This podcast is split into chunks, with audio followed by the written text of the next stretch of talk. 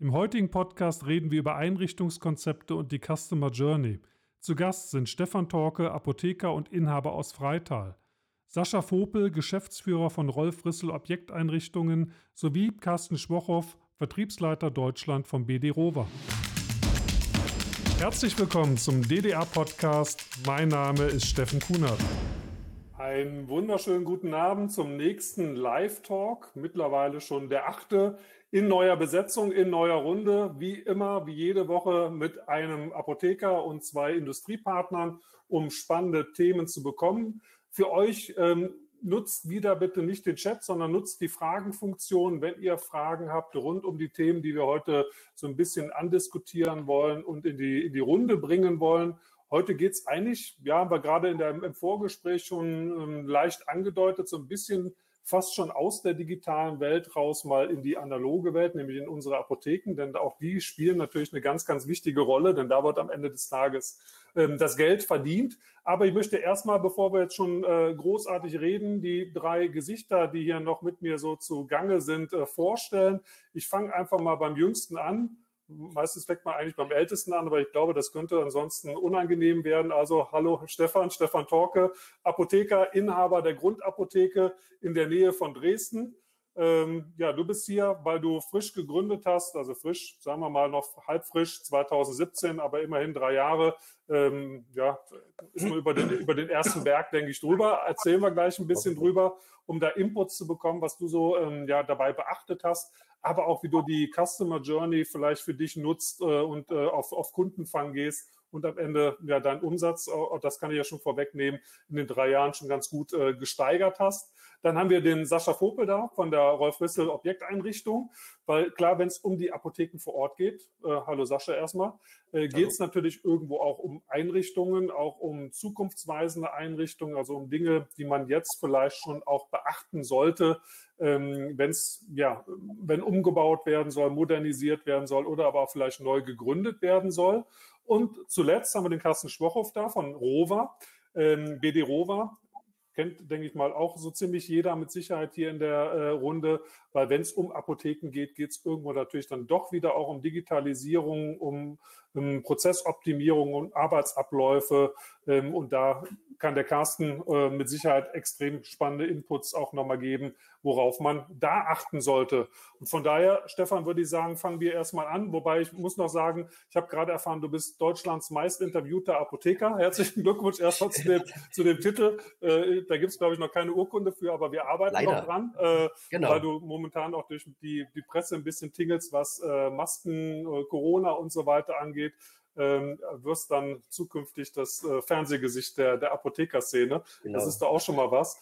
Aber was hast du Besonderes beachtet, äh, wie du 2017 die Apotheke übernommen hast? Hast du da vorher als Filialleitung gearbeitet oder als angestellter Apotheker, genau. wenn es eine Übernahme also war? So den, so den, klassischen Weg so gemacht, nach mhm. dem Studium sozusagen so eine Halbfilialleiterstellung eingenommen mhm. bei meinem Ex-Chef damals in der Hauptapotheke, der dann aber nie da war. Ex-Chef heißt also nicht familiär begründet, sondern Nein, tatsächlich auch ein Neugründer, so wie ich auch, äh, familiär überhaupt gar nicht vorbelastet. Da ist nichts mit Apotheken. Also mhm. Ärzte ja, aber Apotheker sind da nicht ah, dabei okay, gewesen. Ja, immerhin ist auch schon nicht so schlecht. Ist okay, genau. Und dann habe ich aber, als ich den, ähm, den, den Weg gegangen bin und sage, ähm, ich würde gerne was Eigenes machen, das war relativ zeitnah klar, dass ich da nicht reinpasse, so wie ich mir das vorstelle. Und habe dann gesagt, ähm, ich mache nochmal so eine Zwischenstation in der Easy-Apotheke als Filialleiter den ich auch wirklich gut finde, weil ich da von dem Konzept noch einige Ideen mitnehmen konnte, wie man nochmal ein bisschen anders denken kann. Und von der Chefin, die ich dort hatte, echt viel nochmal was BWL an Einkauf, sowas mitgenommen habe, was da das Ganze angeht. Und nebenbei halt BWL ohne Ende mitgenommen. Also jedes Seminar, was ich in den vier Jahren dort kriegen konnte, habe ich dann aufgesaugt, weil ich genau wusste, das ist das, was halt am ehesten hinten raus wieder Puffer bringt. Also das ist das, was wir so gar nicht mitkriegen. Ne? Vom, genau. vom, Studium her haben wir BWL-technisch eigentlich ja überhaupt gar keine Plan. Der größte, ja. einer der größten Schwachpunkte in unserem Studium ist, dass du ein Unternehmen führst und keine Ahnung von Zahlen hast. Genau. Ja. Und dann 2017 ähm, habe ich meine Apotheke gekauft von den Altenhabern. Wir hatten uns durch Zufall kennengelernt auf einem Seminar und den Kontakt lange gehalten. Und habe von dann an gesagt, okay, jetzt kann ich das halt genauso schön machen, wie ich das gerne hätte. Neues Software-System implementiert, Prozesse relativ zügig, würde mein Team jetzt sagen, auch komplett automatisiert, so dass wir halt mhm. Zeit vorne im Handverkauf generieren können. Das ist immer das, was mir wichtig war. Genau, da wollte ich nochmal einhaken. Vielleicht äh, gehst du nochmal ein bisschen ins Detail. Was war vorher nicht so gut? Was hast du bei Easy gelernt?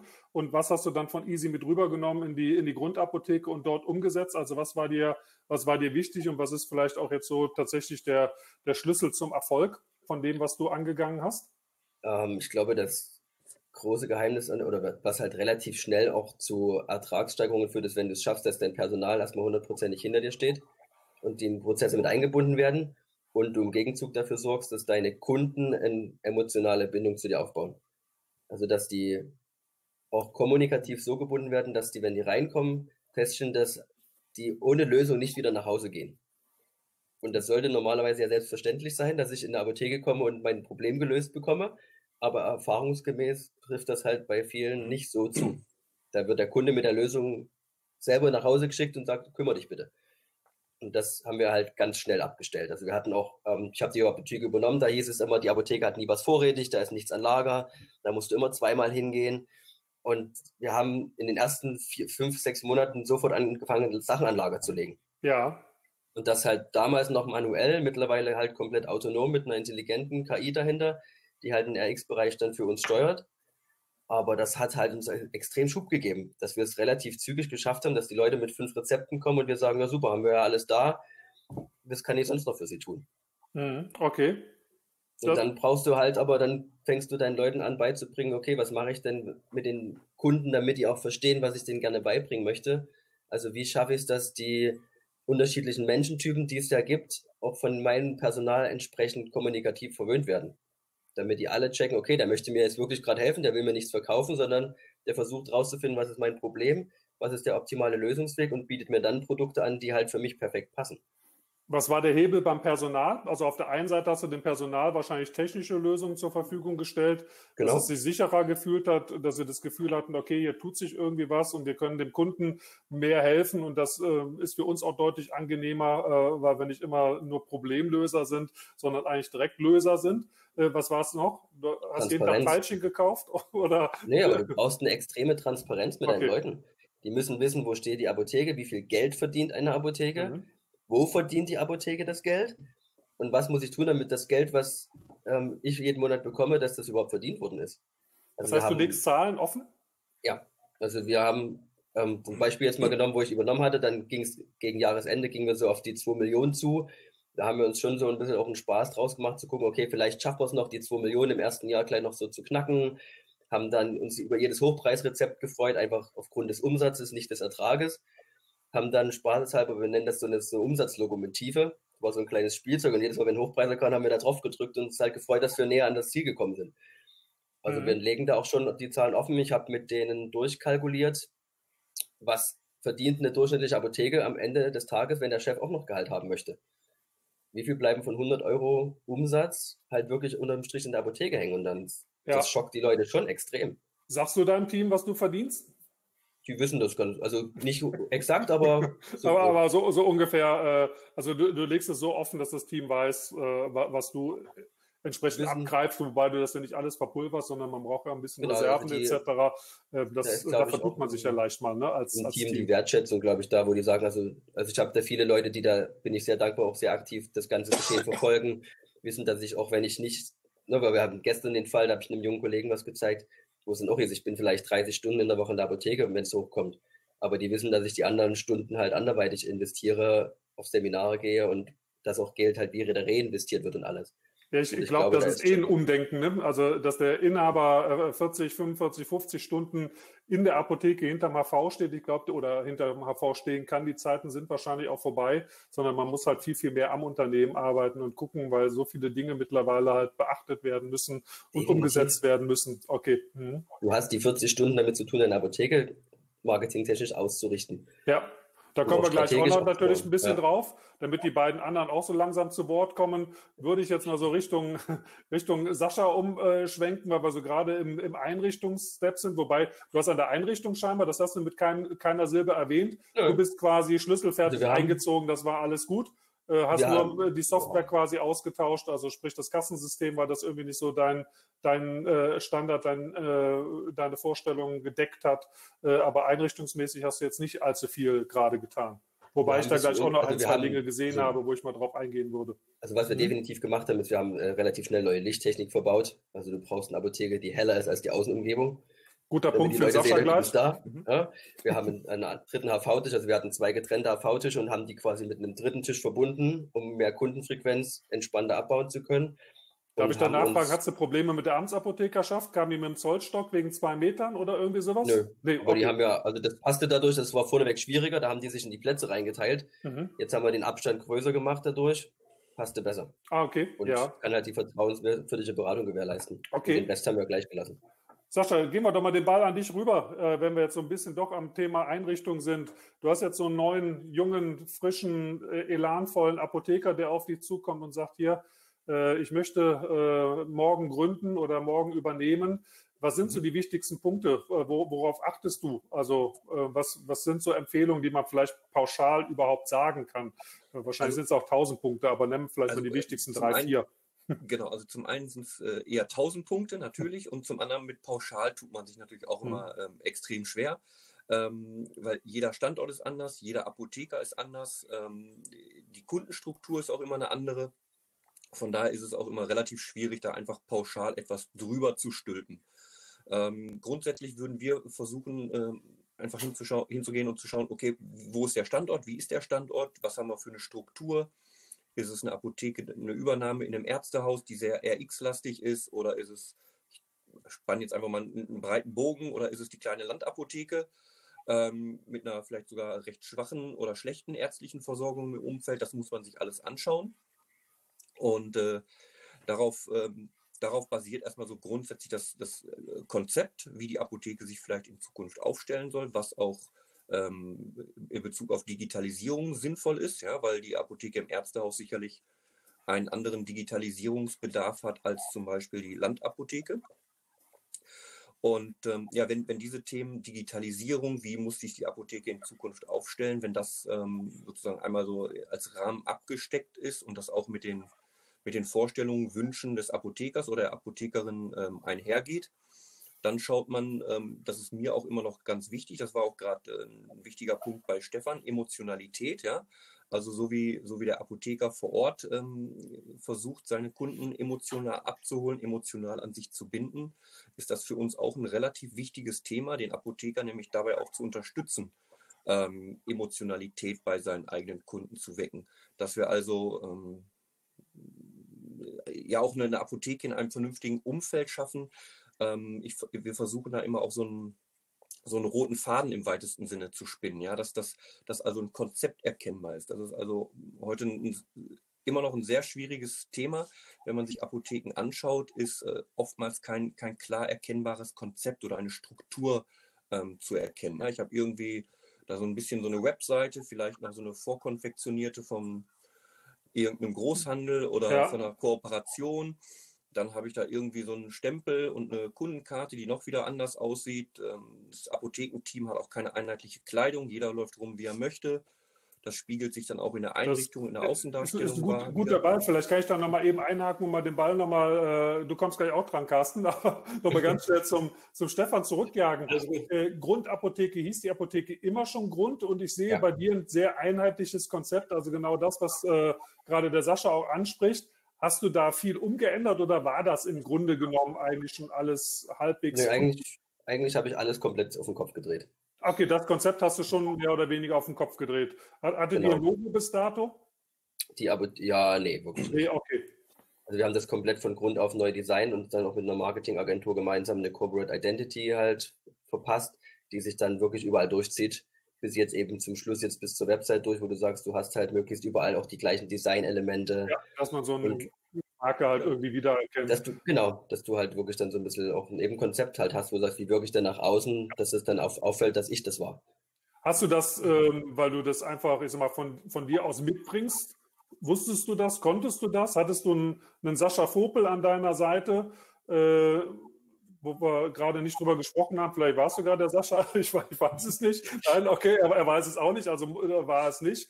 Äh, oder hat äh, vielleicht ein BD Rover, um mal den Ball zu dir zu spielen, macht ihr sowas auch, ähm, wenn ihr zu einer Neugründung hinzugezogen werdet und der junge Apotheker sagt, ich will auf jeden Fall einen Automaten drin haben, äh, sonst habe ich keine Ahnung. Würdet ihr da auch weitergehende Tipps machen oder kommt sowas bei euch nicht vor? Carsten. Doch, wir machen auch weitergehende Tipps, weil das ist ja wichtig, dass nachher die Prozesse auch reibungslos in der Apotheke laufen. Ja, ähm, dass ich keine doppelten Wege laufe, dass das ein klarer Warenfluss ist ähm, und dass ich dementsprechend auch so ein bisschen auf die Herausforderung der Apotheke dann eingehen kann. Ne? Sei, es, sei es zum Beispiel, er macht Heimbelieferung oder ähm, und solche Dinge. Ne? Ähm, da sollte man schon drauf eingehen und dementsprechend ist es auch wichtig, dass die Arbeitsplätze ähm, strukturiert sind und auch an den richtigen Orten sind. Sonst gibt es natürlich auch im Backoffice, kann es auch schnell zum Chaos kommen. Okay, das ja, heißt, ihr guckt eher so in den Prozessabläufen, also ich sage mal auf den Plan drauf, den man euch vorlegt und dann sagt man, hier soll irgendwie der Automat hin, dann schaut ihr euch das Ganze schon an äh, und guckt, ob das tatsächlich auch logisch ist äh, von, von, der, genau. von der Anordnung, von den äh, äh Wegen, aber wahrscheinlich schaut ihr weniger auf ein Konzept, in, in erster Linie drüber. Würdet ihr da Empfehlungen trotz alledem aussprechen, dass da jemand hinzugezogen wird? Weil ich kann mir vorstellen, jetzt ist der Stefan jemand, der ist äh, clever scheinbar mhm. gewesen, dass der ein oder andere Neugründer oder junge Apotheker vielleicht auch einfach mal so ins kalte Wasser springt und gar nicht weiß, worauf er achten muss ähm, und dann vielleicht auch äh, fehlberaten oder gar nicht beraten ist. Oder ko kommt das nicht vor? Aus eurer Erfahrung raus. Gerne auch der Sascha. Ich weiß nicht, wie das, wie das so aussieht. Also ähm, Im besten Fall, also zu, ich kann ja nur sagen, wie wir es machen. Ähm, wir schauen uns den Standort an, wir führen im Vorfeld äh, Bedarfsanalysen, äh, sprechen mit dem Apotheker oder der Apothekerin und erstellen eine relativ umfangreiche Konzeptmappe. Dazu gehört natürlich auch klassisch sozusagen das, das Grundrisskonzept, so nenne ich es mal, bei einer ähm, Neugründung relativ einfach oder bei einem kompletten Umbau, wo man ähm, aus dem Vollen schöpfen kann. Und da geht es natürlich auch, wie Carsten gerade schon sagte, ähm, gerade beim Grundrisskonzept um die, um, die, um die Wege innerhalb der Apotheke, Warenfluss. Wo, wo, ist, die, wo ist die Anlieferung, Schrägstrich Nachtanlieferung? Mhm. Wo ist die Einlagerung vom Automaten oder vielleicht auch noch das Generalalphabet? Wie kommt es von dort aus dann wiederum vorne in die Offizien? Ähm, die Apotheke verdient ihr Geld zwar vorne im Offizien zu einem großen Teil, aber trotzdem müssen die Backoffice-Abläufe daraufhin natürlich entsprechend ähm, angepasst sein. man das und, Geld wieder, was man vorne reinholt. Genau. Ja. Und, und, das, was ich vorne verkaufe, muss ich hinten ja, wie gesagt, genau irgendwie ja, auch abarbeiten. Ja. Und ähm, ich sag mal, die, die Idealsituation ist ähm, tatsächlich, wenn man dann sich zu einem bestimmten Zeitpunkt dann auch zum Beispiel zu dritt einfach mal an den Tisch setzt, ja, ähm, und ähm, also Apotheker, Kommissionierautomaten, Firma. Genau darauf will ich so ein bisschen hinaus. Ihr, ihr, äh, ihr, ihr, kommt noch nicht so ganz auf den Punkt, den ich, äh, den ich dachte, den ich hätte ihn schon halb offengelegt. wie, wie läuft das? Kommt die, äh, der Impuls von dem jungen Apotheker oder von dem Apotheker? Oder wer muss diesen Impuls geben, dass sich die Unternehmen zusammensetzen? Also kommuniziert ihr miteinander? Äh, wie, wie funktioniert das so, dass es für den Apotheker am Ende das, das Optimalste ist? Weil ich finde, das ist nicht so wirklich äh, aktuell schon rausgekommen. Äh, und da sieht man auch auf keiner Website, wie, wie, wie gründe ich eine Apotheke oder wie modernisiere ich eine Apotheke. Ähm, klar, den Alteingesessenen wird das alles äh, vielleicht von der Hand gehen. Aber da, da will ich so ein bisschen drauf äh, rumbohren. Carsten, du bist schon, du bist schon in halb acht ja. Also bitte. Ich sage mal so, es kommt auch immer auf den Apotheker drauf an. Manchmal hat der Apotheker, sage ich jetzt mal, schon einen Einrichter seines Vertrauens äh, an seiner Seite. Ne? Und äh, dann äh, möchte er trotzdem gerne noch automatisieren oder digitalisieren. Ähm, oder es ist halt genau umgekehrt, dass der Apotheker sagt, oh, ich überlege vielleicht mir ähm, Automaten anzuschaffen und es müssen dann gewisse Änderungen durchgeführt werden an der Apotheke oder er will sogar wirklich umbauen. Das erfährt man ja dann im Gespräch. Und dementsprechend kann man natürlich dann auch Empfehlungen oder auch mal einen Tipp abgeben, ähm, wie man was machen kann und, ähm, und dann dementsprechend auch Leute hinzuziehen. Ne? Das funktioniert ja. schon. Und dann nachher ist dann wirklich so, wie Sascha ja schon gesagt hat, dann sitzt man auch zusammen an einem Tisch. Ähm, ich mach, ich, ich versuche auch den Apotheker mal dann, sage ich jetzt mal, äh, gewisse, ich nenne es mal nicht Hausaufgaben mitzugeben, aber so äh, Denkanstöße zu geben. Ähm, wo liegen denn eigentlich äh, die Herausforderungen dieser Apotheke? Ja, ähm, die sind ja sehr vielfältig. Pro, äh, für, von jeder Apotheke äh, ist ja unterschiedlich und äh, wo möchte die Apotheke denn hin? Das sind immer so die Sachen, die, glaube ich, äh, ich meine, äh, Stefan kann es vielleicht ja auch sagen, ähm, dass es halt wichtig ist, wo man, will man hin. Äh, dementsprechend kann man natürlich auch dann die Sachen in die Wege leiten. Ja. Oder auch dann Konzept gegen also dann aufbauen, ne? Dann kommt dann Sascha wieder ins Spiel. Weil, ne? weil letzten Endes seid ihr doch die ersten Impulsgeber eigentlich auch für, für die innovative Denke, für die Zukunftsdenke, wenn man jetzt umbaut. Also ich glaube, nicht jeder Apotheker denkt jetzt unbedingt schon an übermorgen oder an die nächsten fünf Jahre, ähm, äh, weil es gibt ja schon einige Dinge, gerade jetzt äh, aufgrund der ganzen Digitalisierungsthematik, die man schon grundlegend mit beachten muss. Äh, wie, wie, gehst du da vor, Sascha? Weißt du da gezielt darauf hin, wenn jemand so eine, ich sag mal, so eine klassische Apotheke bauen möchte, wie man die halt einfach so kennt, sagst du, hm, ich glaube, das wird in Zukunft nicht mehr unbedingt so sein. Also ich denke an, äh, ich sag mal, telemedizinische Beratung. Ste Stefan, da können wir gleich auch nochmal zu sprechen. Du machst das mittlerweile auch. Aber lassen wir uns erstmal darauf eingehen. Äh, oder Abholkonzepte, ähm, weist du darauf hin, dass eigentlich um eine Automatisierung im Warenlager äh, kein, kein Weg mehr jetzt bei einer Neugründung dran vorbeigeht. Also bist du da der Impulsgeber oder ist man da eher passiv? Nein, also ähm, definitiv verstehe ich Apotheke heute, heute schon so, ähm, dass für mich ein Automat äh, bei einer Neugründung oder auch bei einem relativ umfassenden Apothekenumbau schon auch dazugehört. Das ist für mich ein Thema, was ich aktiv anspreche. Ähm, wobei man auch dazu sagen muss, dass die meisten Apotheker aus meiner Sicht, die sich äh, mit dem Thema beschäftigen, das auch ein Stück weit selber auf dem Schirm haben. Trotzdem muss man das natürlich ansprechen, sonst würde, also empfinde ich so, dass man es ansprechen muss, sonst würde ich meinen Job schlecht machen. Mhm. Ähm, und dazu gehören Dinge wie Automatisierung, ähm, Notdienstanlagen mit Abholfächern, ohne Abholfächer, virtuelle Sichtwahl, virtuelle Freiwahl. Ähm, das sind alles Dinge, die ähm, man, man, entwickelt dann natürlich auch ein Gespür dafür, wie, wie weit muss man einen Kunden ansprechen. Es gibt auch definitiv Kunden, wo ich weiß, da musst du jetzt nicht mit einer virtuellen Sichtwahl anfangen oder mit einer virtuellen Freiwahl, weil das in den Standort oder auch zu der, zu der Person äh, einfach gar nicht passen würde.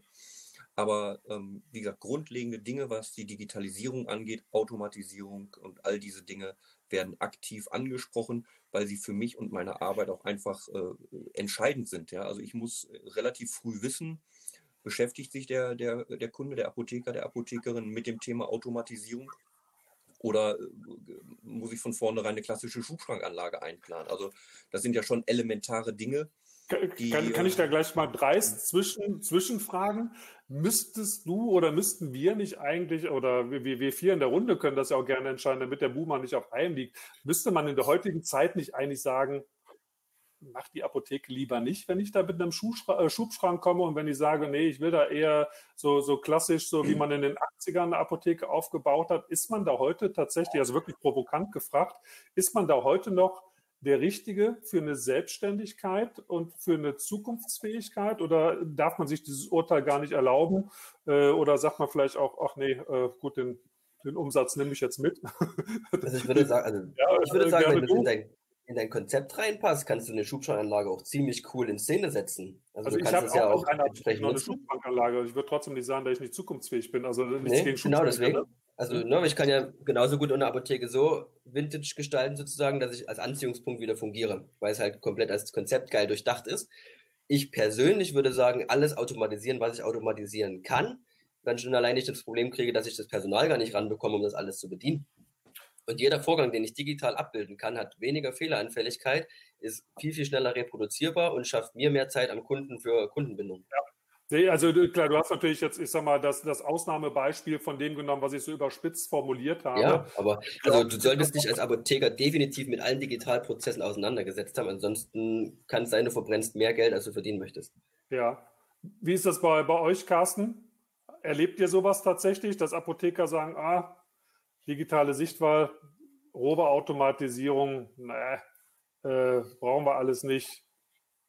Fehleranfällig. Also will man Personal nicht. So, es gibt immer gewisse Vorurteile, ja, ähm, äh, in hinsichtlich zum Beispiel Automat, wenn dann, sage ich jetzt mal, ähm, die Mitarbeiter dann auch äh, davon so ein bisschen mitbekommen und dann den Chef fragen, oh, der will Automaten machen, oh, ich habe Angst äh, um meinen Arbeitsplatz und solche Geschichten, was ja heute gar nicht mehr gegeben ist, ja, was eigentlich auch noch nie gegeben war, so richtig. Ähm, bei gute Mitarbeiter, die braucht man immer und der Personalnot, die ja auch in den Apotheken herrscht, sowieso schon gar nicht mehr. Ne? Dass man ja froh, jeden Mitarbeiter zu haben, den man hat.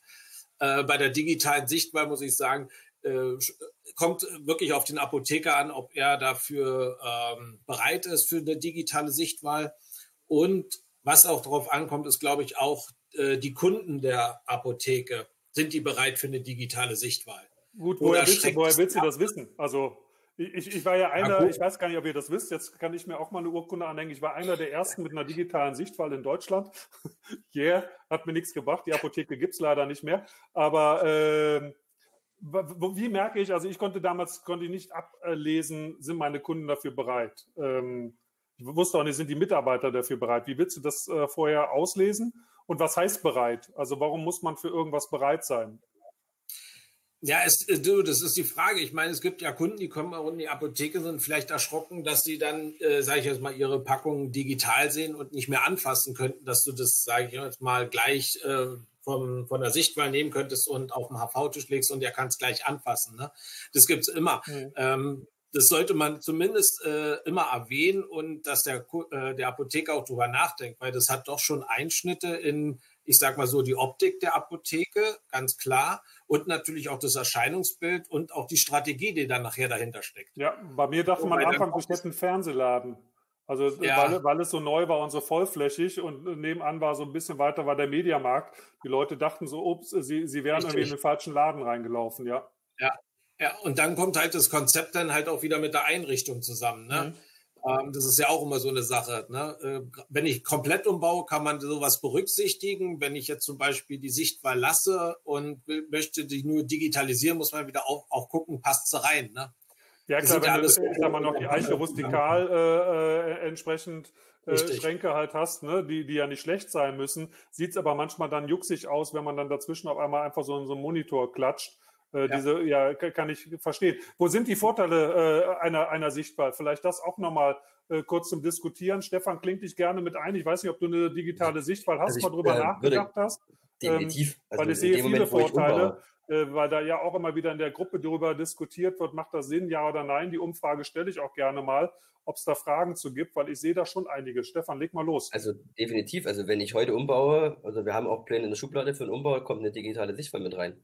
Und zwar aber halt, ich finde, habe ich mittlerweile, am Anfang war es so nur digital. Jetzt bin ich an dem Punkt, wo ich sage, Schmerzen und Erkältung gerne als Packungen. Dann habe ich überhaupt kein Problem, dass ich die in Masse vorrätig halten kann. Ich habe so eine Mischung dazu und aber zu jedem HV-Tisch wenigstens ein digitales Element. Denn ich bin dann flexibel. Ich habe Allergie, ich habe Mutter-Kind, ich habe Wundheil, ich habe Magen-Darm, habe alles sofort hinter mir. Ich habe im Idealfall noch ein Cross-Selling, wo ich sagen kann, hey, Kunden, die kauften, kauften auch, wenn ich das halt umsetzen lassen kann ich kann flexibel jeden Tag reagieren und ich habe null Warndruck. Weil der Kunde nicht sieht, habe ich eine Packung davon da oder 100. Und das ja. sieht in der normalen Sichtwahl halt sofort blöd aus, wenn ich da sage, hey super, ich habe die Packung, ich verkaufe sie gerne, aber die geht ja nur einmal am Tag und ich will die gar nicht mehr da haben. Ich finde ja super diese Cross-Selling-Funktion noch. Ne? Also ich bin auch so ein Typ, ich kann mir das äh, ja merken schon, aber ich werde gerne auch wieder daran erinnert, gerade wenn man nicht so, so viel im HV präsent ist. Also dass man ne, entsprechend Dinge miteinander verknüpfen kann, auch ich sag mal den Müttern, die vielleicht nur fünf Stunden im Monat dann irgendwie gerade mal so ein bisschen zurückkommen, dass die nochmal auf dem Schirm haben, ah ja, bei dem Produkt könnte ich das jetzt noch eben da, dazu empfehlen. Also es hat schon viele Vorteile. Ich stelle hier gerade auch mal so eine Umfrage, ja, ich glaube, sind alle sehr so technisch affin.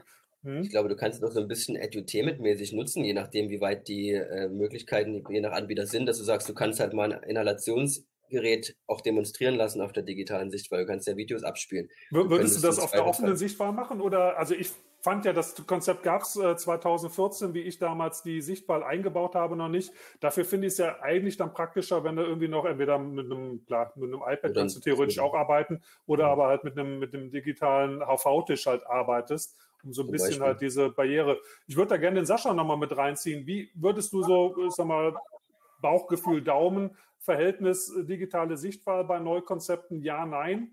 Kann man da eine Prozentzahl sagen für ja versus nein? Grob, grob. Prozentzahl ganz schwierig. Ähm, okay, sagen, Promillzahl oder? Äh, nee, vielleicht 20 Prozent. 20 Prozent würde ich sagen, äh, beschäftigen sich irgendwie mit dem Thema. Ähm, und von den 20 bleiben, fallen nochmal fünf wieder raus. So würde ich es mal ganz grob sagen. Aus welchen ähm, Gründen kann man das auch sagen? Äh, Bitte? Aus welchen Gründen direkt mal so nachgehakt fallen die wieder raus? Das kann verschiedene Gründe haben. Also ich habe zum Beispiel einen Kunden, der äh, ist bis heute noch froh, dass äh, er keine digitale Sichtwahl hat, weil ja dann alles zum Beispiel in dem Automaten sein müsste an Ware.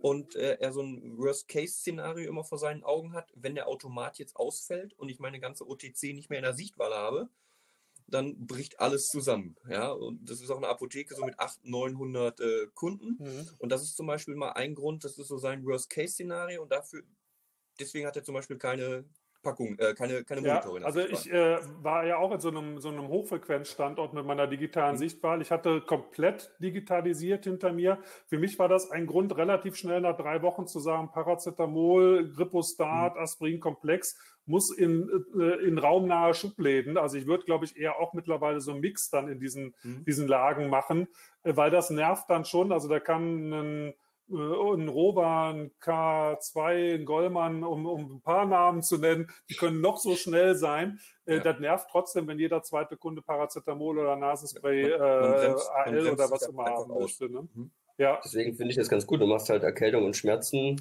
packst du halt physisch hin und den Rest machst du digital. Ja, Hast du deine Schnelldreher? Kommt hier auch eine Antwort von der Christiane Parzelt, um das mal einzuwerfen. Also ähnliche Erfahrung auch, dass man die Auslagerungszeit dadurch äh, reduziert, wenn man 100% Sichtbar hat. Ist das etwas, Carsten?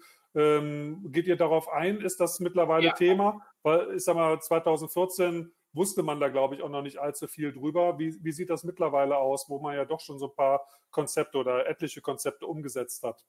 Ja, das ist ein Thema, man geht auch darauf ein und ähm, die Empfehlung ist auch immer ganz klar, einen gewissen Mix zu haben und die Blockbuster, ich nenne sie immer Blockbuster, draußen zu lassen. Die ist ja pro Apotheke jetzt auch mal äh, verschieden. Ähm, diese aber vorne stehen zu haben und äh, dementsprechend auch schnell verfügbar zu haben. Und den Rest, wo ich wirklich mal sage, wo ich, sage ich mal, vielleicht nur zwei oder drei Packungen habe, die kann ich natürlich digital vorne besser platzieren und für den Verkauf sichtbar machen, als wenn ich jetzt die äh, zwei oder drei vorne hinstelle, weil es dann auch komisch von der Optik aussieht. Ja. Ähm, das sind dann so die Gründe, warum ich eine digitale Sichtwahl dann dementsprechend auch empfehle.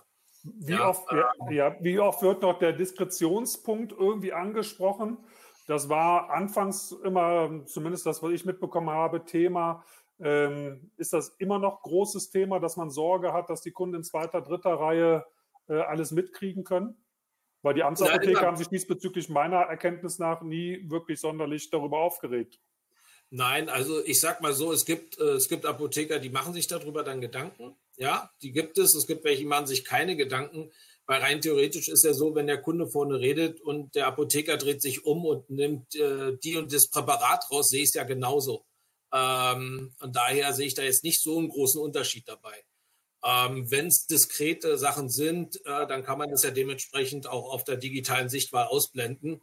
Oder man fährt halt zweigleisig, indem man es halt hinter sich hat und vielleicht auch noch einen Diskretbildschirm am HV. Ja, ich würde da gerne mal eine, eine, Frage von Carsten Werner einwerfen, weil das passt eigentlich ganz gut, weil wir gerade so ein bisschen im digitalen Sichtwahlkonzept sind.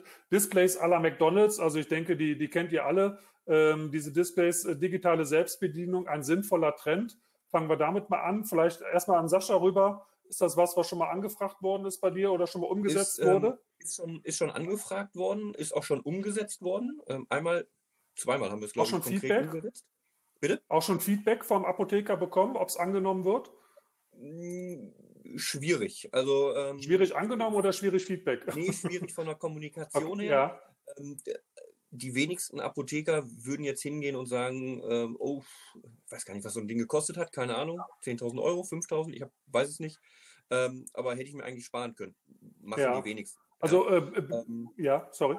Mein, mein, Eindruck ist schon, dass wenn ich zwischendurch in dieser Apotheke bin, ähm, dass man immer mal wieder jemanden dran sieht ja, und, und, sich die, und sich die Kunden da durchaus mit beschäftigen. Das ist auch, glaube ich, ein, ein Gerät, äh, so ein OTC-Beratungsterminal nennt es sich, wo ich dann auch einen Bon-Auswurf habe und mit meinem Bon dann äh, nur noch zum HV-Tisch laufe und äh, den, den Kaufprozess sozusagen abwickel.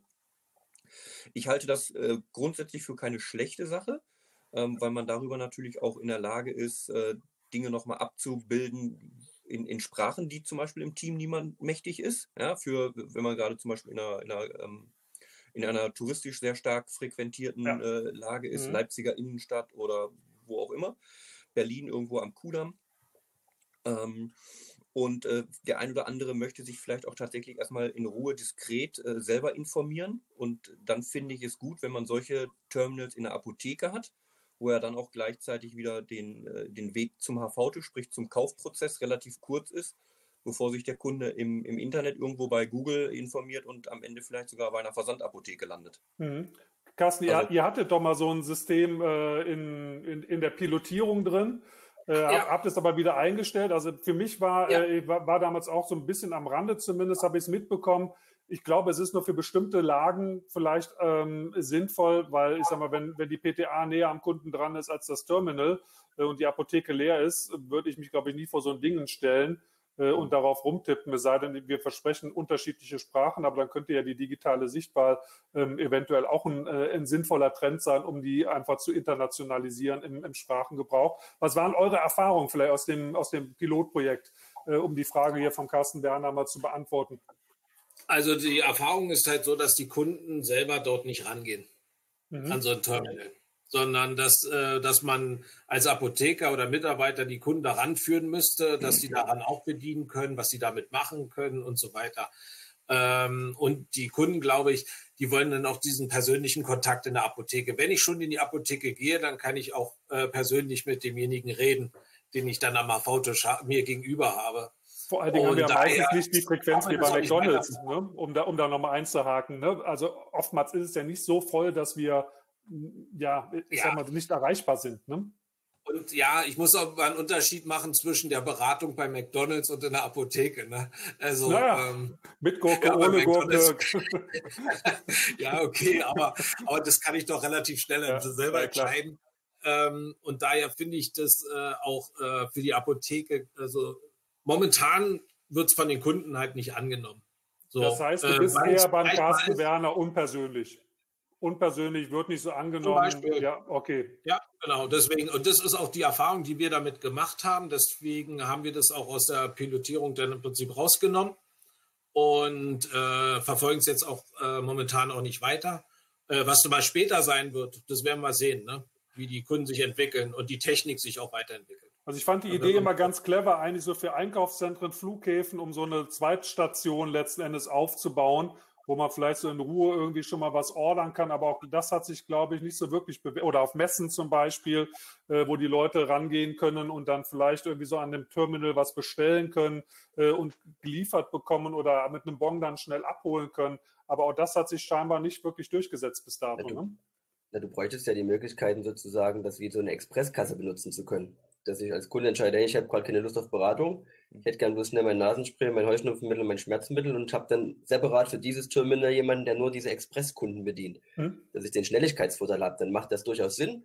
Und ich persönlich mag das bei McDonalds total gerne, weil ich dort in der Lage bin, eben meine ganzen persönlichen Wünsche bei den Hamburgern, anstatt das ewig lange zu kommunizieren, einfach schnell einzutippen und habe das Gefühl, ich spare mir und dem anderen damit einen Haufen Zeit in der Apotheke, wir diskutieren es oder haben es auch schon im Team mit Kollegen diskutiert, das ist echt schwierig. Also, wie gesagt, dass wir jetzt rauskamen, Innenstadtlage kann es durchaus echt spannend sein.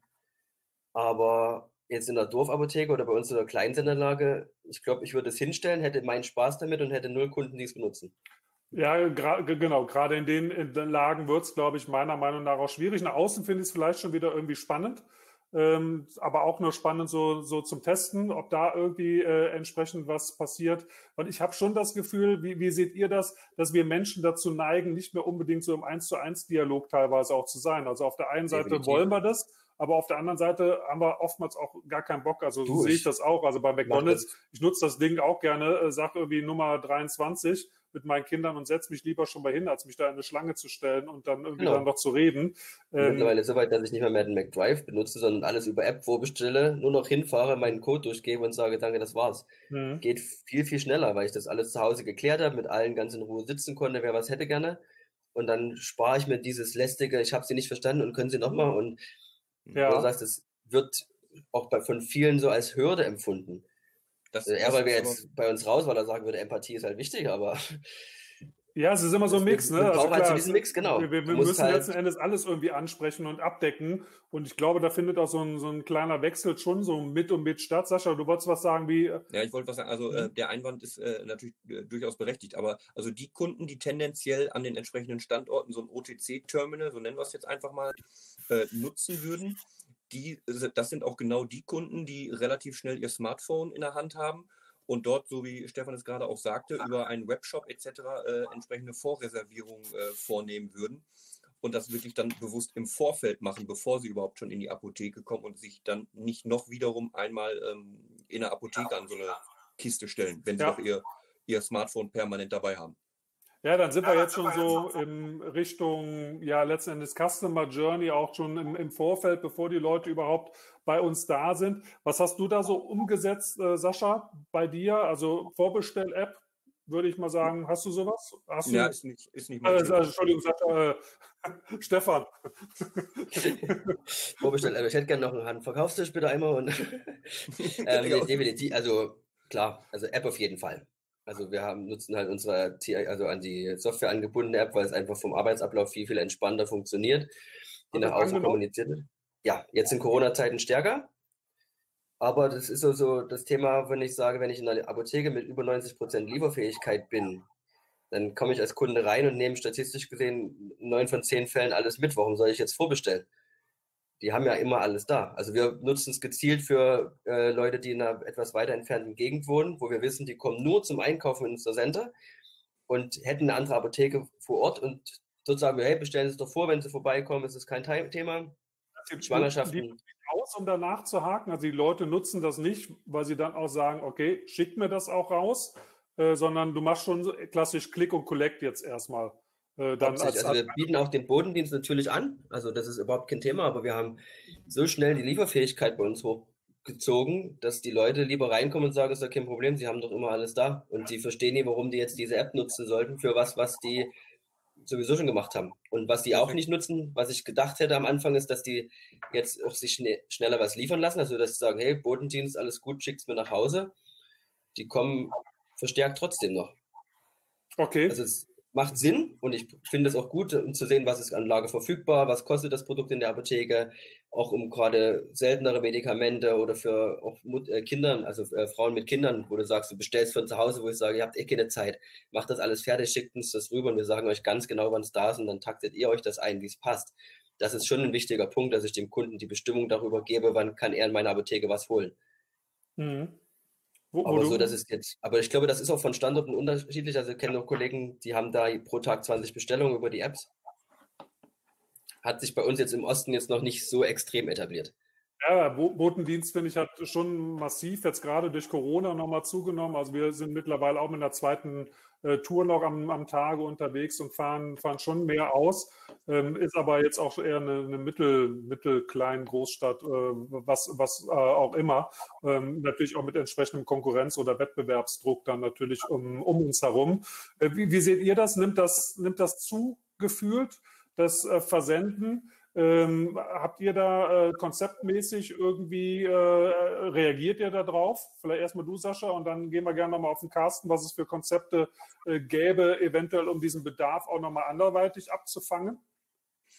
Also mich betrifft äh, das Thema äh, Ausliefern, Botengänge etc. ja tatsächlich nur ähm, am Rande. Sprich, ich muss, so wie ich es vorhin ja auch schon dargestellt habe, bei meinem Grundrisskonzept, bei den Abläufen im Backoffice ähm, einfach dafür sorgen, dass für die verschiedenen Arbeitsbereiche ähm, entsprechende äh, Arbeitsplätze auch vorhanden sind, nach Möglichkeit dann auch mit entsprechenden kurzen Wegen, ähm, dass die Boten also einen kurzen Weg in die Apotheke rein haben, einen festen Platz haben, dort liegen meine Abholer oder meine Schicker, ähm, die, die, ähm, die Kisten oder die, die Kühlboxen, je nachdem, um welche Ware es sich handelt, äh, fertig gestapelt, äh, äh, nummeriert, mit äh, beschildert bzw. mit Namen versehen etc.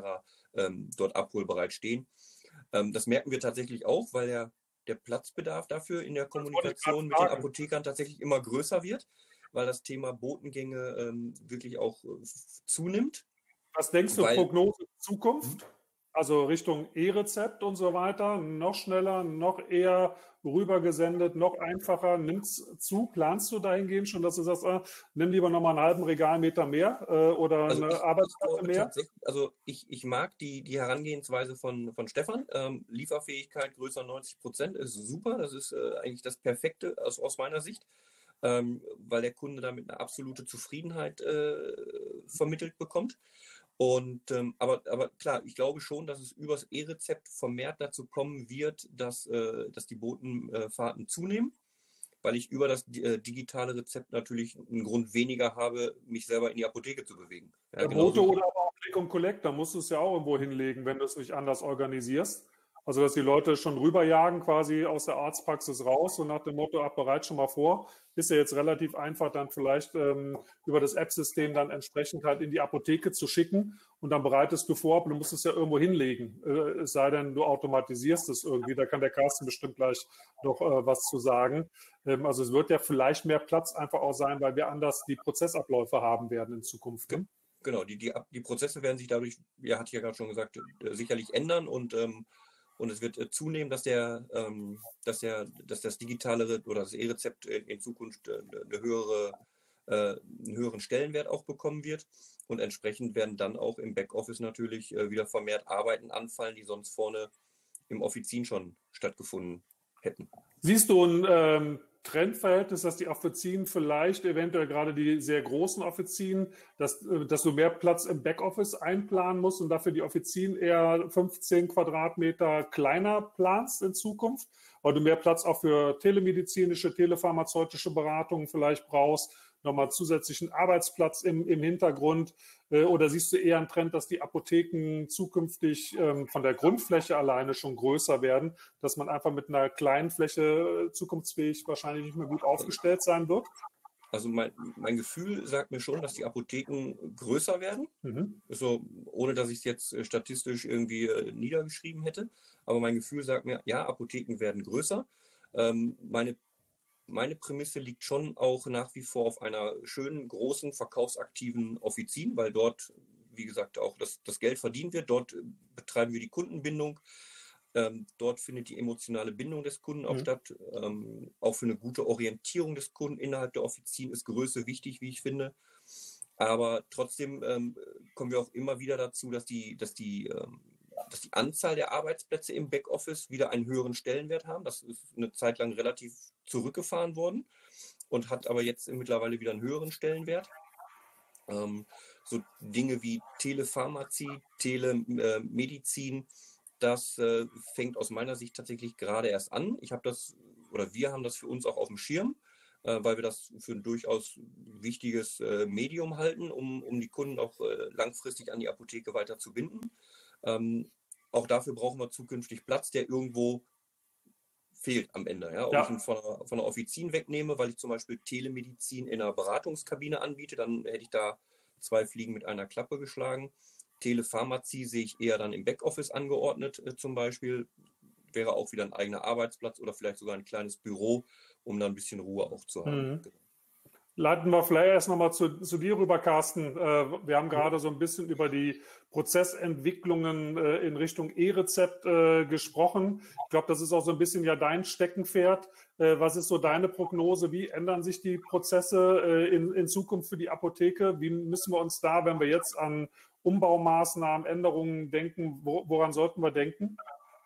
Also ich würde immer daran denken, dass ich nachher einen Arbeitsplatz halt auch habe für die Abarbeitung der E-Rezepte, die halt online geschickt werden. Ne? Also wir haben ja verschiedene Szenarien beim E-Rezept. Einmal der Kunde schickt sie über eine App oder ähm, wie auch immer dann in die Apotheke oder er kommt mit dem E-Rezept in die Apotheke. Und wenn ich die Sachen natürlich online schicke, möchte ich sie auch für den Kunden halt reservieren. Wenn ich sie natürlich hinten im Schub habe, sieht ja keiner, dass sie reserviert ist. Das heißt, ich müsste sie rein theoretisch aus dem Schub rausnehmen, ins Abholerregal stellen. Dann haben wir das Problem, dass die Abholer größer werden. Mhm. Ne? Das Regal. So. Oder ich äh, habe halt die Möglichkeit, es dann halt im Automaten zu lassen, wenn ich es damit mache und dementsprechend auch im Automaten zu reservieren. Ähm, da kommt es natürlich auch wieder auf den Automaten und halt auf die Warenwirtschaft vor allem darauf an, ob die eine Reservierungsfunktion hat. Mhm. Weil dann äh, erspare ich mir natürlich die ganzen Prozesse, Produkt auslagern oder aus dem Schub nehmen, mit einem äh, Abholzettel irgendwo hinlegen, sondern das kann alles drin bleiben. Wenn der Kunde vielleicht doch nicht kommt und das abholt, äh, könnte ich den, die Reservierung wieder rausnehmen, kann aber den Artikel liegen lassen im Automaten. Ne? Dadurch entfallen natürlich viele händische äh, Prozesswege, die ich vorher hätte.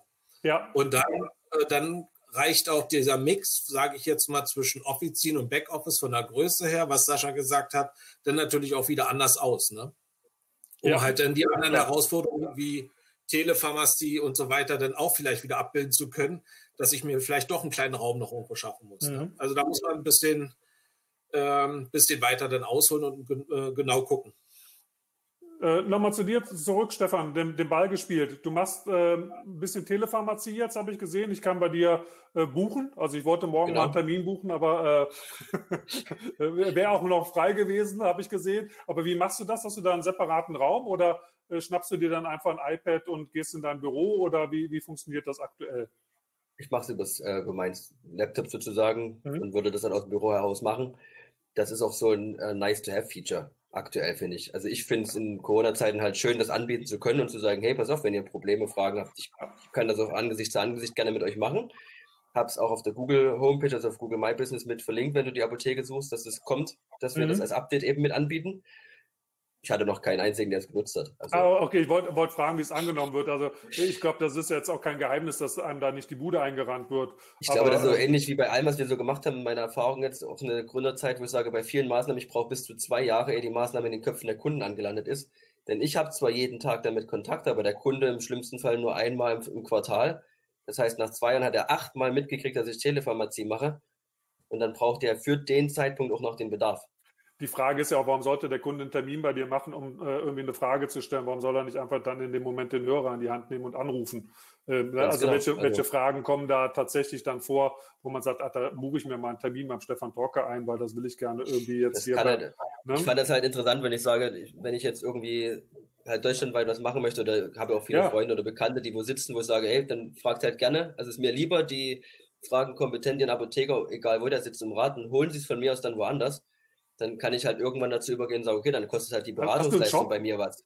Könntest du es über einen Shop? Ah, okay, weil ist aber jetzt ein Shop und eine Versanderlaubnis, könntest du ja sagen, ich schicke dir mal eben den, den PayPal-Link, äh, hast du genau. äh, entsprechend in ein, zwei Tagen, dann äh, liefert es dir DRL aus. Okay.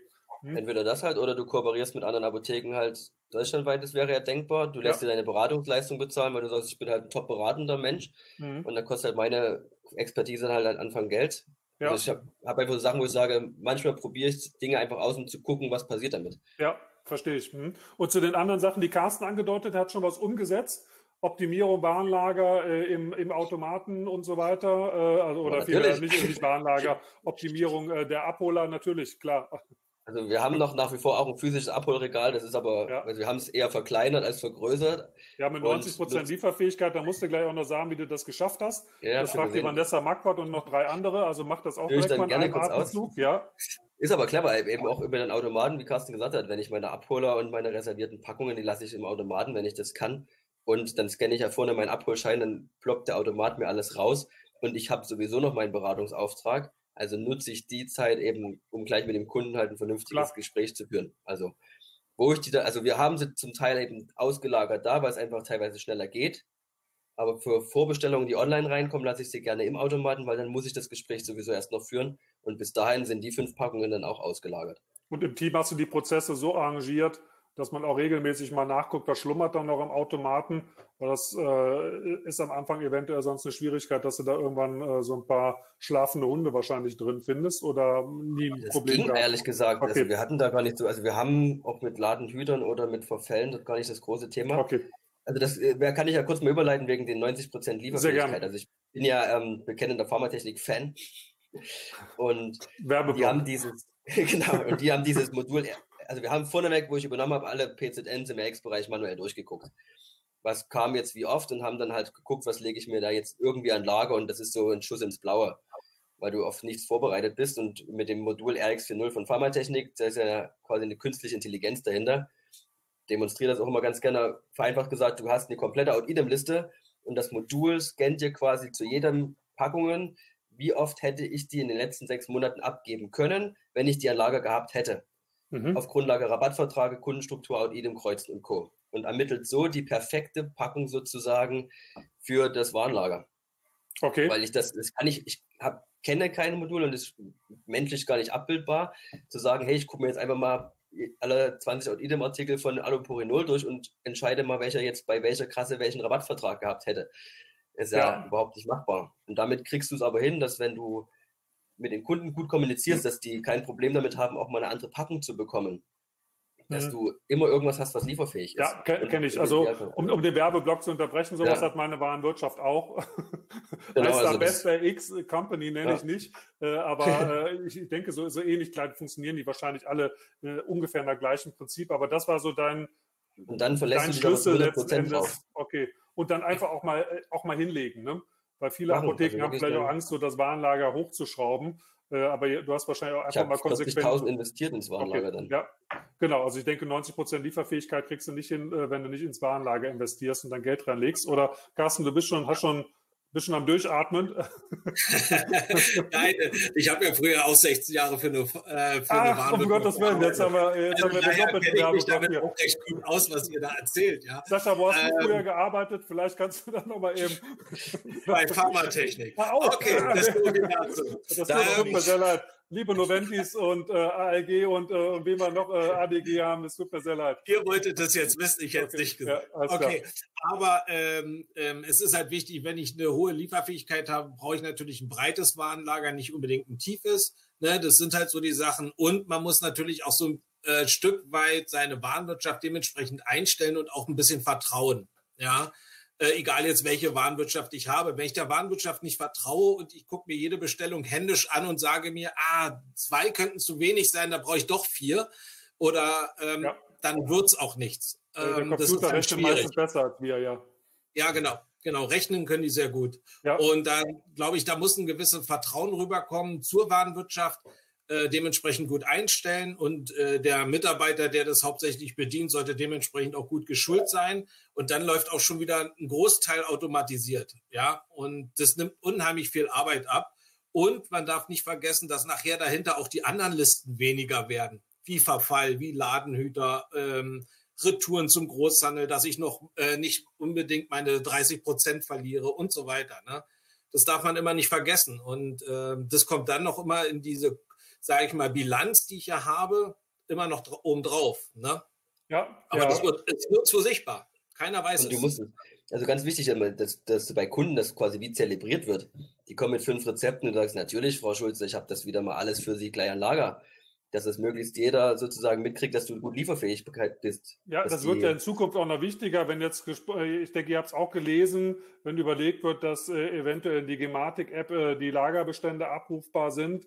Also warum auch nicht aus Kundensicht? Also wenn ich ein E-Rezept habe, möchte ich ja wissen, wo kriege ich das jetzt schnellstmöglich äh, eingelöst. Klar, wir Apotheken können da kontrovers drüber diskutieren, aber aus Kundensicht ist es mit Sicherheit sinnvoll, dass man sehen kann, okay, wo, wo kann ich denn jetzt gerade hier mein, was auch immer, Amoxicillin äh, zeitnah äh, bekommen? Also die Lieferfähigkeit wird, glaube ich, am Ende des Tages ein ganz, ganz wichtiger Schlüssel für uns auch werden, äh, weil die Kunden es auch sofort haben wollen. Ne?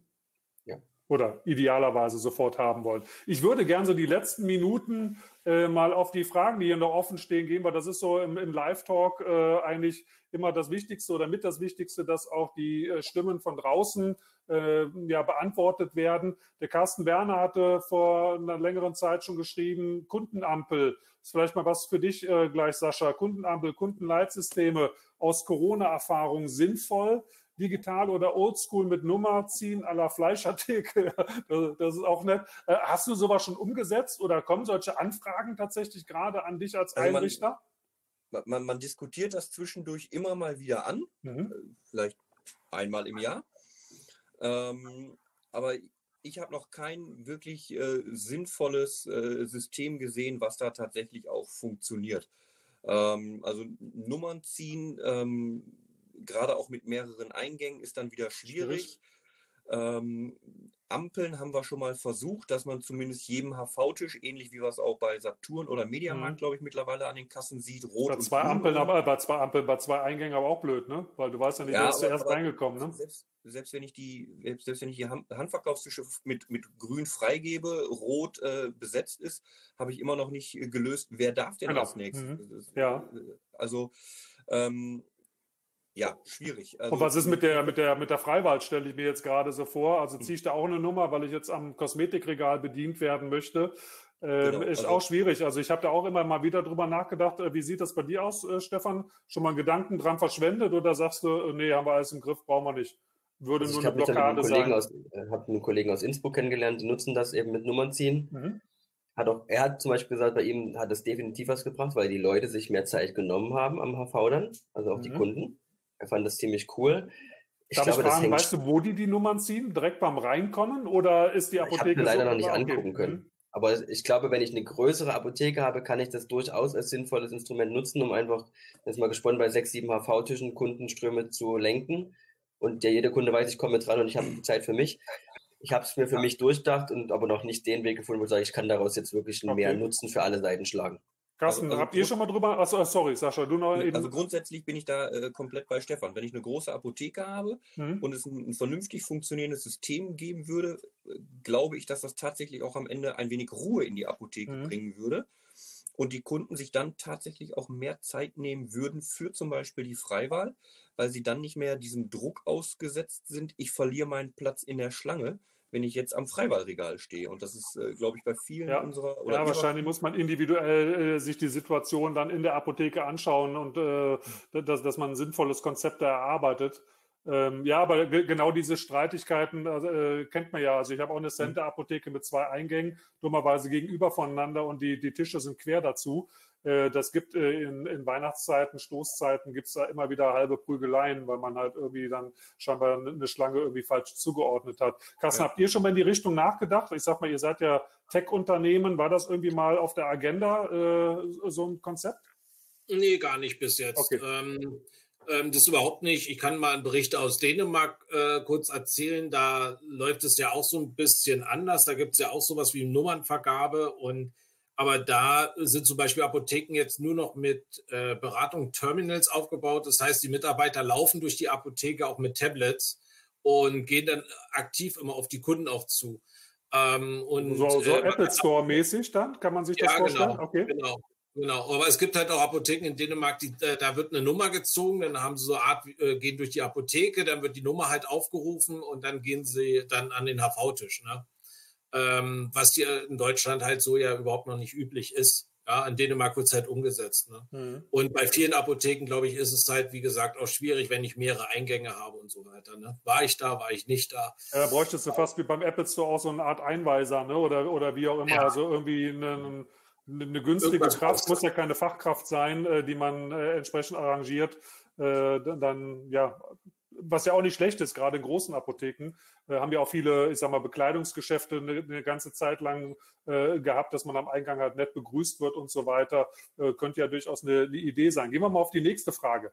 Mit Hinblick auf TI-Anbindung, statt eine HV-Kassenbatterie mit Vollausstattung eher am Eingang E-Rezept oder Rezept an einem Empfang abgeben und dann im Backoffice bearbeiten und über Checkout und Beratungskasse abgeben. Oh, Carsten Werner, da hast du mich mit einer langen Frage hier äh, äh, fast zum Schwitzen gebracht. Also stecken viele Informationen drin. Sprich, ähm, hat das E-Rezept irgendwie äh, einen Einfluss auf die HV-Tische, Sascha, deiner Meinung nach, dass wir da auf einmal irgendwelche Batterien mit Vollausstattung stehen haben? Wobei, da habe ich heute noch einen Podcast zu gemacht zu, zum TI-Anschluss und so weiter. Ich glaube, das sehe ich, ich, ich persönlich jetzt in den nächsten zwei, drei Jahren erstmal nicht, dass wir da wirklich eine Wahnsinnsausstattung brauchen. Wie siehst du das, Sascha? Sehe ich, sehe ich genauso. Also ich glaube mhm. nicht, dass es äh, Apotheker gibt, ähm, die jetzt plötzlich hingehen und drei, vier, sechs, wie viel auch immer HV-Tische plötzlich mit der entsprechenden Technik ausstatten. Ähm, das wird in den nächsten Jahren erstmal alles relativ verhalten beginnen mit dem E-Rezept. Das ist auch eine neue Technik, die sich erst etablieren muss. Stefan sagte ja vorhin auch, die Kunden brauchen bei ihm auch für alles irgendwie zwei Jahre, bis es mal irgendwie angenommen wird. Das wird bei dem E-Rezept ähm, vermutlich nicht anders sein. Ähm, es wird so sein, dass äh, ein HV-Tisch sozusagen auserkoren wird.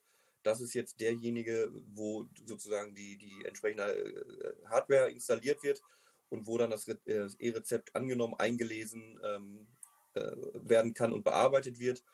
Und ja, vielleicht geht man noch hin, das wird dann die Zukunft zeigen, wenn es soweit ist, dass man diesen HV-Tisch nochmal irgendwie ähm, kennzeichnet über E-Rezeptfähig oder ein, sich ein kleines Symbol dafür überlegt. Ähm, aber ich glaube nicht, dass das eine, eine Technik ist, die sich jetzt relativ zeitnah flächendeckend auf ja. alle Apotheken, sogar auf alle Apotheken vielleicht schon, aber nicht auf alle HV-Tische in den Apotheken äh, durchsetzt. Wobei ich die Idee gar nicht, gar nicht dumm finde, jetzt je, je mehr ich drüber nachdenke. Äh, wie, wie, siehst du das, Stefan? Also so am Eingang so ein, so ein Terminal oder ich, ich sag mal so, so ein, wie bei Apple, so jemand, der steht dann da auf einmal mit, mit, mit dem Handyscanner und äh, scannt erstmal äh, das E-Rezept ein und vergibt eine Nummer und du wanderst dann zum, zu, zu irgendeinem Tisch. Äh, könnte ja, haben wir mit zwei Fliegen mit einer Klappe geschlagen. Ne? E-Rezept angenommen und direkt ein Ampelsystem eingebaut. Zum Beispiel. Also du kannst mhm. auch die Möglichkeiten schaffen, dass du beim Vorbeigehen dein E-Rezept sozusagen schon mal abscannst und dann wie eine Notiz hinterlegst oder sagst, okay, ich hole es mir dann halt ab. Also es wird halt vorbereitet mhm. und du machst noch einen kurzen Weg und gehst dann zurück zu in die Apotheke und sammelst das ein. Also ich kann mir das schon vorstellen, dass man dann, wenn man das E-Rezept einmal hat, erstmal rausfinden muss, wie die Kunden jetzt anfangen, das zu benutzen. Mhm. Nehmen die das vom Arzt und schicken das sofort in ihre Apotheke, weil sie vorneweg geguckt haben, wer es hat. Kommen die normal mit rein, weil die halt wegen der Apotheke kommen und nicht wegen den Lagerverfügbarkeiten. Das ist ja der Punkt, ne? wie habe ich die Kunden emotional an mich gebunden. Das wird dann definitiv nochmal eine Rolle spielen. Wie kommuniziere ich selber, dass ich E-Rezept ready bin? Das ist auch so eine Herausforderung, wo ich sage, dann wäre halt schöner, wenn wir deutschlandweite Kampagnen fahren, dass alle Apotheken möglichst E-Rezepte verarbeiten können, mhm. als da jetzt jeder Einzelne mit 19.000 Mann versucht, da einen Facebook-Post zu machen. Ja, ja da haben wir ja auch schon mal in der Gruppe ein paar Mal ja. drüber diskutiert. Bin mal gespannt, ob da die Verbände entsprechend demnächst was machen. Ähm, wobei eine, eine Kampagne haben sie, glaube ich, schon gemacht, aber da, damit kommst du natürlich auch nicht weit. Ich glaube, Carsten, du wolltest, glaube ich, auch noch was sagen ne, zu, dem, zu dem Thema, um die Frage zu beantworten. Oder habe ich ja, das falsch nee, interpretiert? Nee, nee, ist äh, alles gut. Nee, ich finde es auch beim E-Rezept nachher wichtig, ähm, weil ich glaube, was man auch nicht vergessen darf, wenn dieser Code auch auf dem Handy ist, möchte ich ja auch nicht äh, von den Kunden ständig das Handy in die. Ah, ja, da war die Internet, also das Handy permanent irgendwie in die Hand nehmen, denke ich mal, wäre die Antwort ich gewesen. Nehme, nee, also ja? das ist ja so das Thema, du hast so einen QR-Code auf dem Telefon und gibst, also scanne ich das dann vorne an der Kasse ab. Das ist ein ja, du ja brauchst irgendwie wahrscheinlich einen Handyscanner und musst es irgendwie, ja. oder die, der war, Scanner ich muss halt, ein, Ich kenne so das von Burger King, weißt du, wo du deine Gutscheincodes dann unter so einen Scanner halten musst, wo keiner weiß, wo ist denn dieser Scanner jetzt? Hoch, runter, links, rechts. Das stresst mich mehr, als wenn ich das vorneweg weggeschickt habe. Wir haben mittlerweile unsere Kundenkarte auf dem Handy drauf als QR-Code und das ist auch immer wieder eine Herausforderung für die Kunden. Äh, wie, wie kriegt man das hin, äh, wenn es dann genutzt wird? Carsten, willst du den Satz mit deinem Handy noch zu Ende erzählen? Also du ja. möchtest nicht das Handy. Äh ja, ist Berlin, ne? 5G. Also. Ah, ja, ja, mindestens, wenn nicht schon also, sechs, ja. ähm, nein, aber ähm, ähm, wichtig ist halt, äh, wenn ich ja diesen Code auf dem Handy habe, ne, dann möchte der Kunde vielleicht auch nicht sein Handy immer rübergeben. Ne? Und den, ich möchte auch dann nicht immer meinen Scanner rüberreichen. Also daher muss da sowieso irgendwie eine Möglichkeit geschaffen werden, dass der Kunde selber sein Handy irgendwo ranhalten kann und dass das abgescannt wird. Ne? Finde ich gerade ganz praktisch, weil die Christiane das gerade schreibt, dass du halt die Möglichkeit über NFC hättest, wäre halt viel cleverer natürlich. Ja, ja, da weiß ich nicht, ob das kommt. Also wir, wir sind uns, glaube ich, einig, äh, es wird Konzepte geben müssen und es wird Konzepte geben, die wir uns mit Sicherheit erarbeiten, äh, die sich einfach in der Praxis am Ende des Tages bewähren werden. Jan Foster, äh, wie sind die Erfahrungen mit Abholsystemen, Fächern? Mit und ohne Automatenanbindung wird das genutzt? Gibt es Probleme? Also ich habe leider keins. Ich hätte total gerne eins, weil ich finde, das ist eigentlich super, aber ich kann es bei mir im Einkaufszentrum dummerweise nicht so easy mal eben installieren in die Außenwand. Hast du sowas? Ich habe auch keins. keins? Wäre auch so ein Ding, wo ich sagen würde, ich fände es nicht schlechter, zwei, drei oder fünf anbieten zu können mhm. für die Kunden, die das wirklich brauchen. Also das ist so ein Nice-to-Have-Ding. Ich glaube, es, es, muss nicht zwingend sein, aber es ist so ein On-Top-Service, der einfach einen Kunden übererfüllen kann. Genau, so sehe ich es auch als, als Serviceangebot. Sascha, du nix auch fleißig? Ja. Nice to have. Ähm, wird am Ende jetzt nicht über den Erfolg der Apotheke entscheiden. Mhm. Ja. Aber ist einfach ein, ein zusätzliches äh, Marketing-Ding, genau. auf was man da nochmal spielen kann. Ja, man suggeriert dadurch so eine 24-7 Erreichbarkeit, ja. weil ich permanent sozusagen ähm, die Medikamente zur Verfügung stellen kann. Ähm, ja, von daher wird immer mal wieder nachgefragt, auch vermehrt mittlerweile. Mhm. Ähm, Anbindung an Automaten ist relativ schwierig. Dazu kann Carsten wahrscheinlich noch mehr sagen. Ist, glaube ich, rechtlich im Moment noch nicht ganz so ähm, einfach, auch wenn ich selber habe gerade auch was in der, in der Vorbereitung. Äh, ah, okay. Ich, ich, ich denke, Oropax und sowas darfst du wahrscheinlich, aber bei Apothekenpflichtigen wird es dann wahrscheinlich schwierig. Carsten, habt ihr, habt ihr etwa sowas im Angebot? wir haben sowas in Japan und in Belgien installiert, ja. Ah, also okay. funktioniert tut schon. Äh, das ich, haben wir alles da. In Deutschland nicht. ist es am Automaten leider noch nicht erlaubt. Das ist so ein Graubereich. Ähm, wenn das Apothekenstärkungsgesetz durchgeht, dann ist es auch für die Apotheken äh, in Deutschland halt, äh, sage ich jetzt mal, verfügbar dann. Okay. Ja. ja. Und ähm, wir sind da halt aber, wie gesagt, in Planung und es ist, glaube diese 24-7-Möglichkeit, aber auch genauso jetzt in der Corona-Zeit hätte so ein Terminal, glaube ich, manchen ganz gut getan, wenn der Kunde draußen seine Abholer abgeholt hätte, äh, weil es durften ja nur so und so viel in die Apotheke.